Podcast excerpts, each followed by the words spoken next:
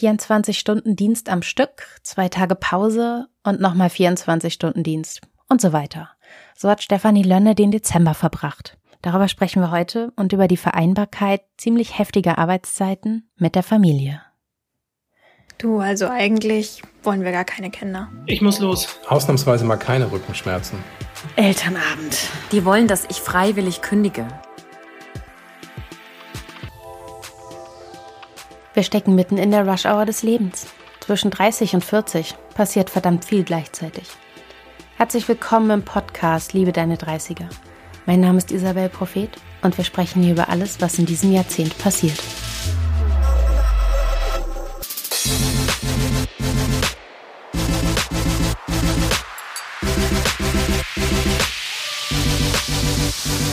Stefanie Lönne, du hast gerade einen Monat in der Rettungswache gearbeitet. Das war deine letzte Ausbildungsstation und bald steht die Abschlussprüfung deiner Ausbildung zur Rettungssanitäterin an.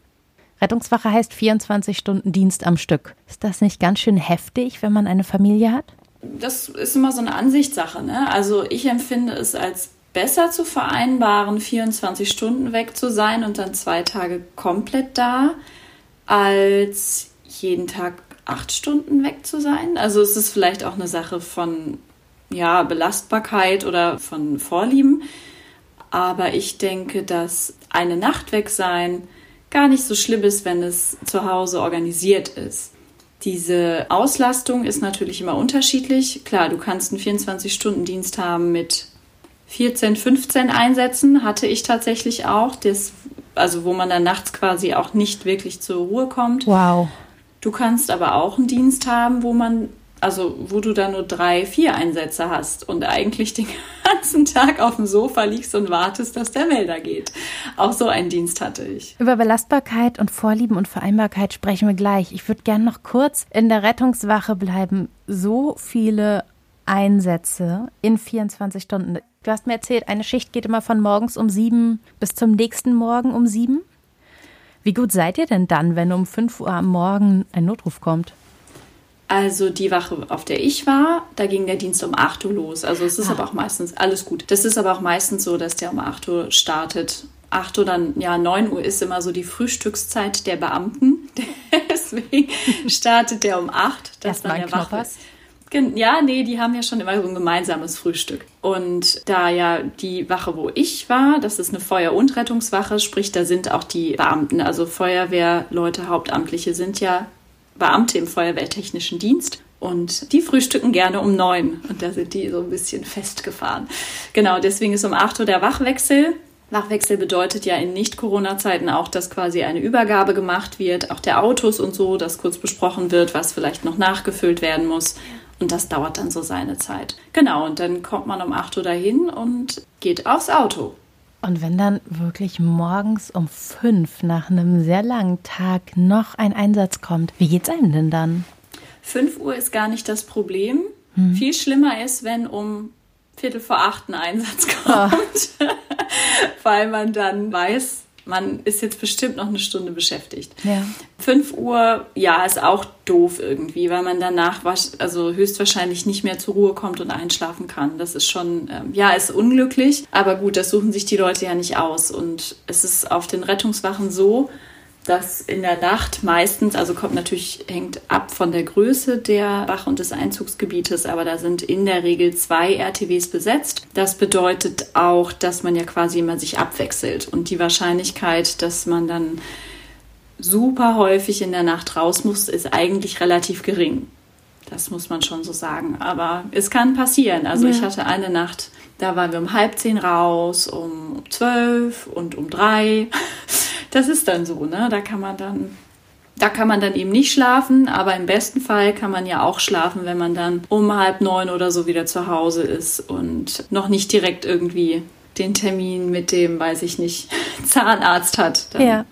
Genau, geht das eigentlich ganz gut. Ich als schlafloser Mensch hätte da vermutlich meine Schwierigkeiten. Du kannst das offenbar besser dann wieder einschlafen. Lebt man eigentlich auf der Wache extra gesund? Trinkt man dann ganz viel Wasser? Was macht ihr denn eigentlich? Weil ich würde jetzt um 10 einfach müde werden. Ja, was macht man auf der Wache? Berechtigte Frage. Wenn man nur im Rettungsdienst ist, hat man ja tatsächlich außer das Auto quasi auf Stand zu halten, sprich, man macht normale Kontrollen jeden Morgen, das ist, kann man sich ja vorstellen. Man prüft die Geräte durch, man füllt äh, Verbrauchsmaterial auf. Aber wenn man das abgehakt hat, ist man eigentlich soweit fertig. Also die ähm, Kollegen, die Feuerwehrkollegen im Brandschutz, die haben noch andere Aufgaben, also weil das natürlich nochmal ein ganz anderer Aufgabenbereich ist und viel, viel mehr Organisation mhm. auf der Wache. Aber der reine Rettungsdienst hat sonst nicht so viel zu tun. Und klar, viel trinken sollte man schon irgendwie gucken. Man muss auch irgendwie ja ironischerweise echt gucken, dass man regelmäßig was isst, weil man nie weiß, wie lange man unterwegs ist. Wir erinnern uns an die Folge, in der du uns vom Krankenhaus erzählt hast, in dem du das Essen und Trinken am ersten Tag eher vernachlässigt hast. Ja, so gut, lernt man. Ja, genau, das war das Trinken, aber es ist tatsächlich so, es gibt sehr regelmäßig viel zu essen auf so einer Wache. also es ist immer irgendwie was da, was natürlich die Versuchung ja immens steigert, aus Langeweile zu essen. Oh.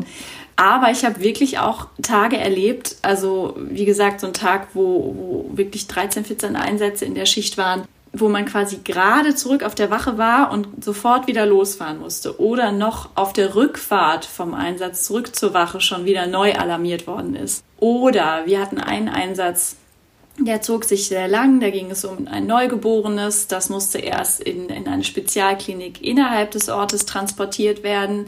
Dann mussten wir dieses Kind auch noch nach Bad Oeynhausen fahren in eine Spezialklinik. Wie weit? Und äh, das sind ja, 100 Kilometer sind das. Also okay. da waren wir insgesamt auch sechs Stunden am Stück unterwegs. Und das weiß man ja nie so genau, ob das mal passieren kann. Und deswegen ist es irgendwie klug, sich regelmäßig zu ernähren, weil man sonst irgendwann ein großes Loch im Bauch hat. Der erfahrene Rettungsdienstler hat eine Notfalltasche mit im Auto mit Cola oder, oder Red Bull oder sowas nach Geschmack Gottes oder Willen. noch ein Knoppers oder ein Apfel, das für solche Situationen zur Not halt immer irgendwie was am Mann ist. Ne? Oder ja. halt natürlich, klar, man hat ja im Zweifelsfall auch ein Portemonnaie, aber man muss schon gucken, dass man für den Notfall, für den persönlichen Notfall sozusagen gewappnet ist. Ja. Wenn es mal wieder länger dauert, um ja. das nochmal aufzugreifen. Genau. Du weißt eigentlich, wenn du losfährst, nicht wirklich, was jetzt kommt. Auch das tatsächlich nicht, also von der Länge nicht, das meintest du ja jetzt, ne? Also wie lang man dann unterwegs ist, das weiß man nicht und ob man dann zurück zur Wache kommt oder nicht, das kann man nie wissen. Aber es, man weiß auch vom Einsatz her nie so genau, was kommt, weil es tatsächlich, also manchmal, dann liest man den Text im Melder keine Ahnung, allergische Reaktion und dann kommst du dahin und dann stellt sich raus, dass dieser Mann gerade ein, ein rupturiertes Bauchaneurysma hat. Eine und, gerissene äh, Blutblase. Ja, genau, an der Aorta. Hm. An der, okay, lebensbedrohlich. Genau, und äh, das sind so Sachen, und dann steht da beim Meldertext äh, allergische Reaktion. Und man, klar, eine allergische Reaktion kann auch wirklich, wirklich ähm, heftig sein und auch lebensbedrohlich, steht außer Frage. Aber damit hatten wir dann nicht gerechnet. Also auch da gibt es die größten Überraschungen, also was sowas angeht. Weil die ähm, Leitstelle, die quasi den Text für den Melder formuliert, kann ja auch nur das wiedergeben, was der Anrufer sagt. Und äh, in dem Fall hatte die Frau von dem Patienten wirklich gesagt, ja, der hat gerade eine Suppe gegessen, jetzt geht es dem schlecht. Ja, und dann denkt die Leitstelle, okay, allergische Reaktion. Ja, das, genau. das Naheliegende. Du hast erzählt, ihr hattest einen Fall mit einem Neugeborenen. Du hast selber zwei Kinder. Wie ging es dir denn damit? Es ist schon eine andere Hausnummer. Das sagen aber alle Rettungsdienstler unabhängig von der Elterneigenschaft. Also egal was, wie, wo ist, wenn Kind im Meldertext steht, ist es für alle immer höchste Anspannung und man hat dann immer die Horrorszenarien im Kopf. Also das sagen alle. Ich glaube auch, dass die Leute, mit denen ich gesprochen habe, dass die schlimmsten Geschichten, die die erzählt haben, das war alles was mit Kindern. Also das war wirklich, Kinder ist einfach eine andere Hausnummer emotional. Man kann die anderen Fälle, ja, ausblenden ist das falsche Wort, aber damit kann man anders umgehen. Verarbeiten? Genau, verarbeiten. Wenn es ein Kind ist, ist es immer ein ganz anderes Level. Und dieser kleine Patient, der war Gott sei Dank nicht, also der hatte nichts ganz, ganz Schlimmes. Also es war schon eine lebensbedrohliche Sache, aber nichts akut lebensbedrohliches, mhm. also etwas, was man operativ beheben kann. Trotzdem ist es schon, wenn man selbst Kinder hat und dann dieses Neugeborene aus dem Kreissaal abholt, der gerade drei Stunden alt ist und der dann da liegt und das ist schon was anderes. Und dann hält man dem da diese, diese ähm, Sauerstoffmaske auf Mund und Nase und der greift dann das Fingerchen und das ist schon, äh, ja, das ist auf jeden Fall eine andere Belastung. Und auch als wir ihn dann in der Spezialklinik abgegeben hatten, lagen da ja noch andere Kinder auf dieser Neointensiv. Also dann liegt da ein Kind, das ist anderthalb und es ist frisch am Herzen operiert und man sieht da Drainagen aus diesem kleinen Oberkörper und so. Und da schossen mir auch kurz die Tränen in die Augen, weil ich das ja. wirklich, also wir haben auch in der Familie einen Jungen, der hat einen, einen Herzfehler. Da dachte ich dann auch wieder dran und das ist schon, ja, das ist eine andere Belastung, als wenn man da zu einer keine Ahnung, Ende 80-Jährigen fährt und den Tod feststellen muss. Ne? Das ist wirklich, ja, eine Person, die gelebt hat, im Unterschied zu einer Person, die das eben noch nicht getan hat. Ich merke es auch, während du erzählst, wie mich das sehr trifft, das zu hören. Weil wir auch alle, die Kinder geboren haben oder es noch tun werden, wissen, dass es diese Fälle eben gibt und dass das jeder so erleben kann. Und das ist dann ja bei der Arbeit nicht weg. Nein, auf keinen Fall. Es wird einem auch nochmal umso mehr bewusst, wie dankbar man sein muss, dass man gesunde Kinder hat. Ja. Dass es nicht selbstverständlich ist und dass, dass du für dein Kind und in der Schwangerschaft und im Bauch alles tun kannst und dass die Natur da Streiche spielt, die unvorstellbar sind, die, die wirklich Anomalien hervorruft. Also das ist wirklich unvorstellbar, was es da gibt. Und das war eben auch so ein Fall bei dem kleinen Patienten, dass da also eine Anomalie aufgetreten ist, die also ich glaube, in der Stadt, wo wir da fahren, in der Klinik, wo wir, wo wir ihn abgeliefert haben, sahen die das zwei, drei Mal im Jahr. Also es ist schon sehr selten. Ja. Und ja, was es alles gibt. Aber die Natur hat viele Ideen offensichtlich. Ja. Ja.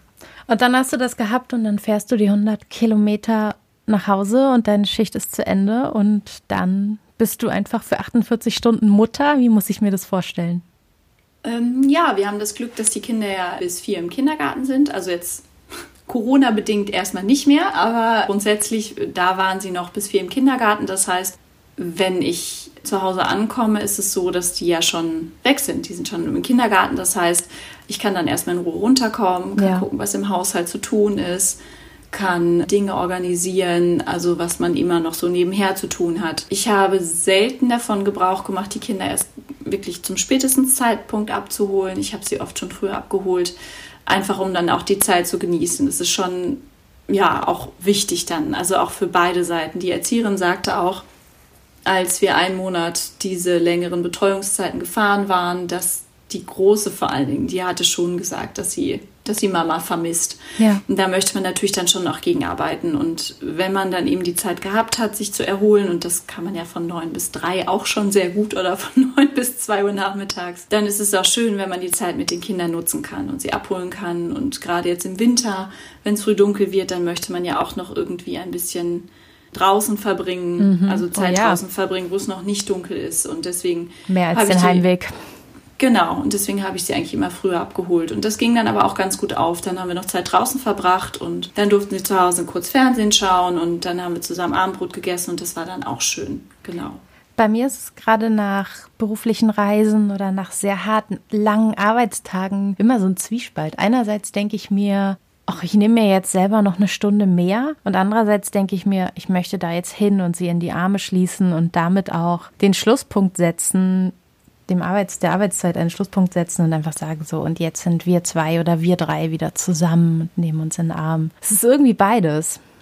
Es ist halt auch tagesformabhängig. Ja. Ne? Es gibt äh, Tage, also oder es gab Tage, an denen ich gedacht habe, oh, jetzt kannst du dich einfach noch mal kurz hinfläzen, noch mal in Ruhe einen Kaffee trinken, vielleicht noch mal in Ruhe mit einer Freundin telefonieren, was ja im Moment auch wirklich irgendwie wichtig ist, ja. essentiell soziale Kontakte zu pflegen. Also ich habe auch in den letzten Wochen so viel telefoniert wie lange nicht mehr. Genau, und dann braucht man auch nochmal die Ruhe für sich. Und ich weiß eben auch, das hatte ich glaube ich auch schon mal erzählt, dass die Kinder sehr, sehr glücklich sind bei uns im Kindergarten, dass die ja. ähm, auch wirklich sich teilweise beschweren, wenn ich früher komme und sage, oh, wir wollten doch jetzt noch das Buch lesen. Meine Tochter ist neulich einfach nicht gekommen. Die ist einfach sitzen geblieben und wollte ihr Puzzle weitermachen.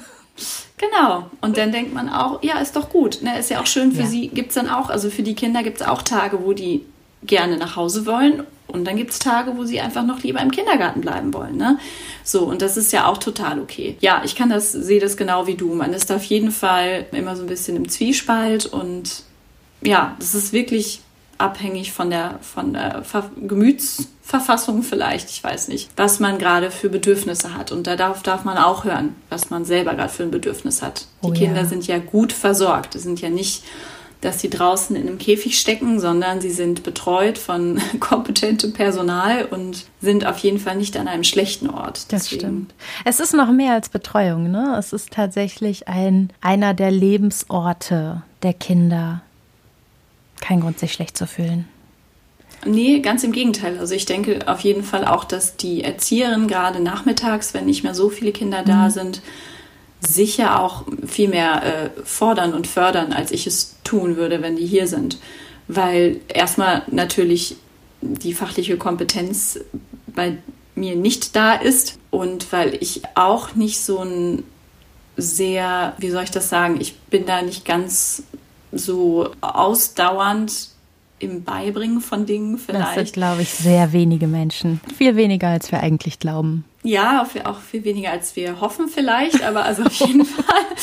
Ich bin einfach nicht jemand, der sich da dann jetzt stundenlang hinsetzt und sagt, komm, wir malen noch mal den Strich nach und ja, bin ich einfach nicht der Typ für. Also und deswegen ist es sicher keine schlechte Alternative im Kindergarten Ja. zu sein, ganz Ich bestimmt bin nicht. auch eher Teamlaufrad. Auch eher Teamlaufrad als Team Sandkiste tatsächlich. Ja. Mhm. Ähm, Genau. Hast du denn eigentlich während deines Dienstes Kontakt zu deinen Töchtern? Die sind ja noch sehr klein. Ihr könnt also nicht einfach eine Stunde lang WhatsApp-Nachrichten schreiben. Nee, das geht nicht. Also ich habe schon irgendwie versucht, wenn wir abends ungefähr zur Schlafen, Schlafenszeit auf der Wache waren, anzurufen. Das hat eigentlich fast nie so richtig geklappt. Okay. Aber ja, also das ist aber auch letztlich ist es okay für die Kinder. Die kennen das bei uns im Haus eigentlich so, dass derjenige, der sie ins Bett bringt, bringt sie dann ins Bett. Und ich finde auch, dass man diese medialen Möglichkeiten nicht immer ausreizen muss. Also ich weiß, in meiner Schwiegerfamilie, da wird sehr, sehr viel gefacetimed und so, was ich grundsätzlich nicht schlecht finde, aber ruhiger macht es die Kinder nicht, glaube ich. Und dann ist es irgendwie auch okay, wenn dann der Papa da ist und die Kinder ins Bett bringt und das ist dann seine, seine Zeit und seine Zeremonie und dann muss die Mama da nicht noch zwischenfunken, indem sie dann irgendwie noch anruft und sagt, hallo, hallo, hallo, ich möchte euch noch wuschig machen. Hier ist es Und, gerade äh, ganz aufregend. ja, genau. Das ist vielleicht auch nicht so Ja. Sinn und Zweck der Sache. Und dann ist es auch okay. Also für mein Gefühl ist es auf jeden Fall okay. Ich habe dann kein schlechtes Gewissen und glaube nicht, dass meine Kinder deswegen schlechter einschlafen. Ja. Und ich denke, für die Kinder war es auch total okay. Und wenn die Kinder abends sagen, wo ist Mama und ich würde gerne noch mit ihr sprechen, dann klar, dann haben wir gesprochen. Das ist zweimal vorgekommen tatsächlich. Aber also ich schließe es nicht kategorisch aus, aber ich setze mich da auch nicht unter Druck.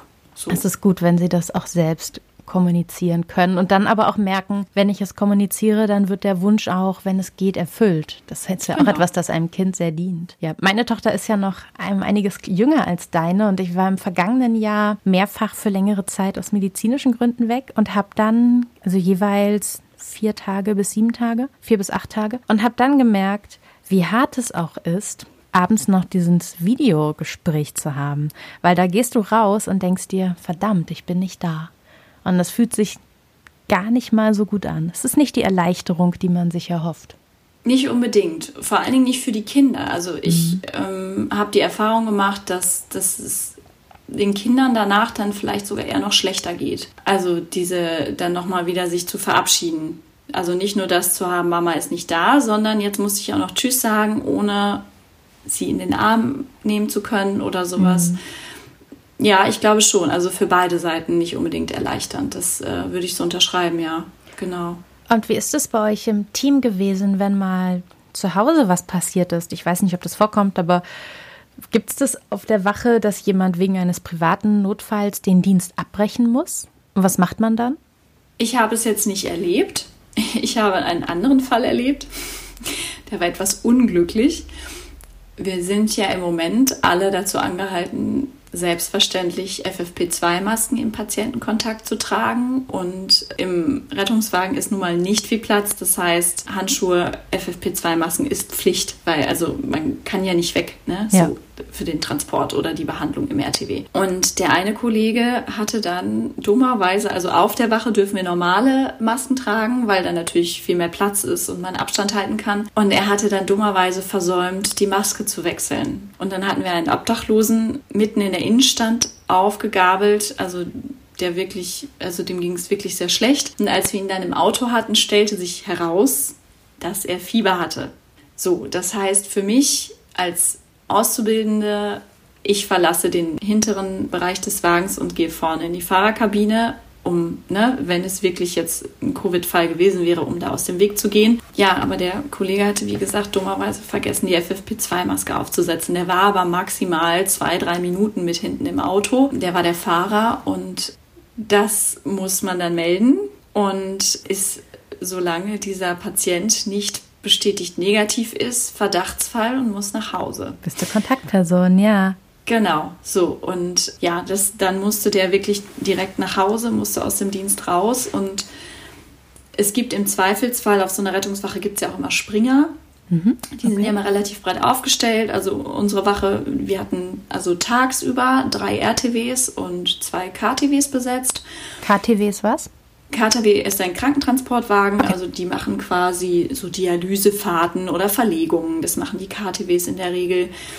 Ja, und dann gibt es immer noch einen vierten K RTW, einen vierten RTW, der von den Brandschutzleuten besetzt werden kann. Also sprich die Leute, die eigentlich für den Tag im Brandschutz eingesetzt sind, die können dann, falls alle RTWs unterwegs sind, diesen vierten RTW besetzen und ausrücken.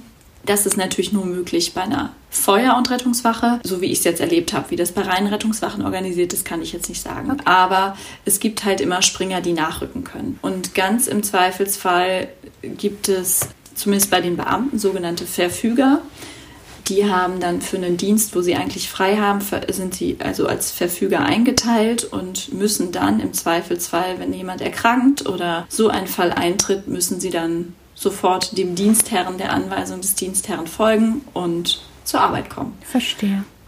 Das ist aber spannend, weil da, wo es dann wirklich wichtig ist, werden dann ja auch die Ressourcen und die Bedingungen geschaffen, um eine Ersetzbarkeit zu gewährleisten. Und das ist ja das, was vielen Menschen einfach fehlt. Sie können oder sie haben das Gefühl, sie können im Ernstfall nicht zu ihrer Familie gehen oder sie haben das Gefühl, sie können bei Krankheit nicht zu Hause bleiben, weil sie eben nicht ersetzbar sind. Und da können wir ja einfach von eurem Arbeitssetting lernen, dass man das dann eben, wenn es so wichtig ist, ganz anders organisieren muss.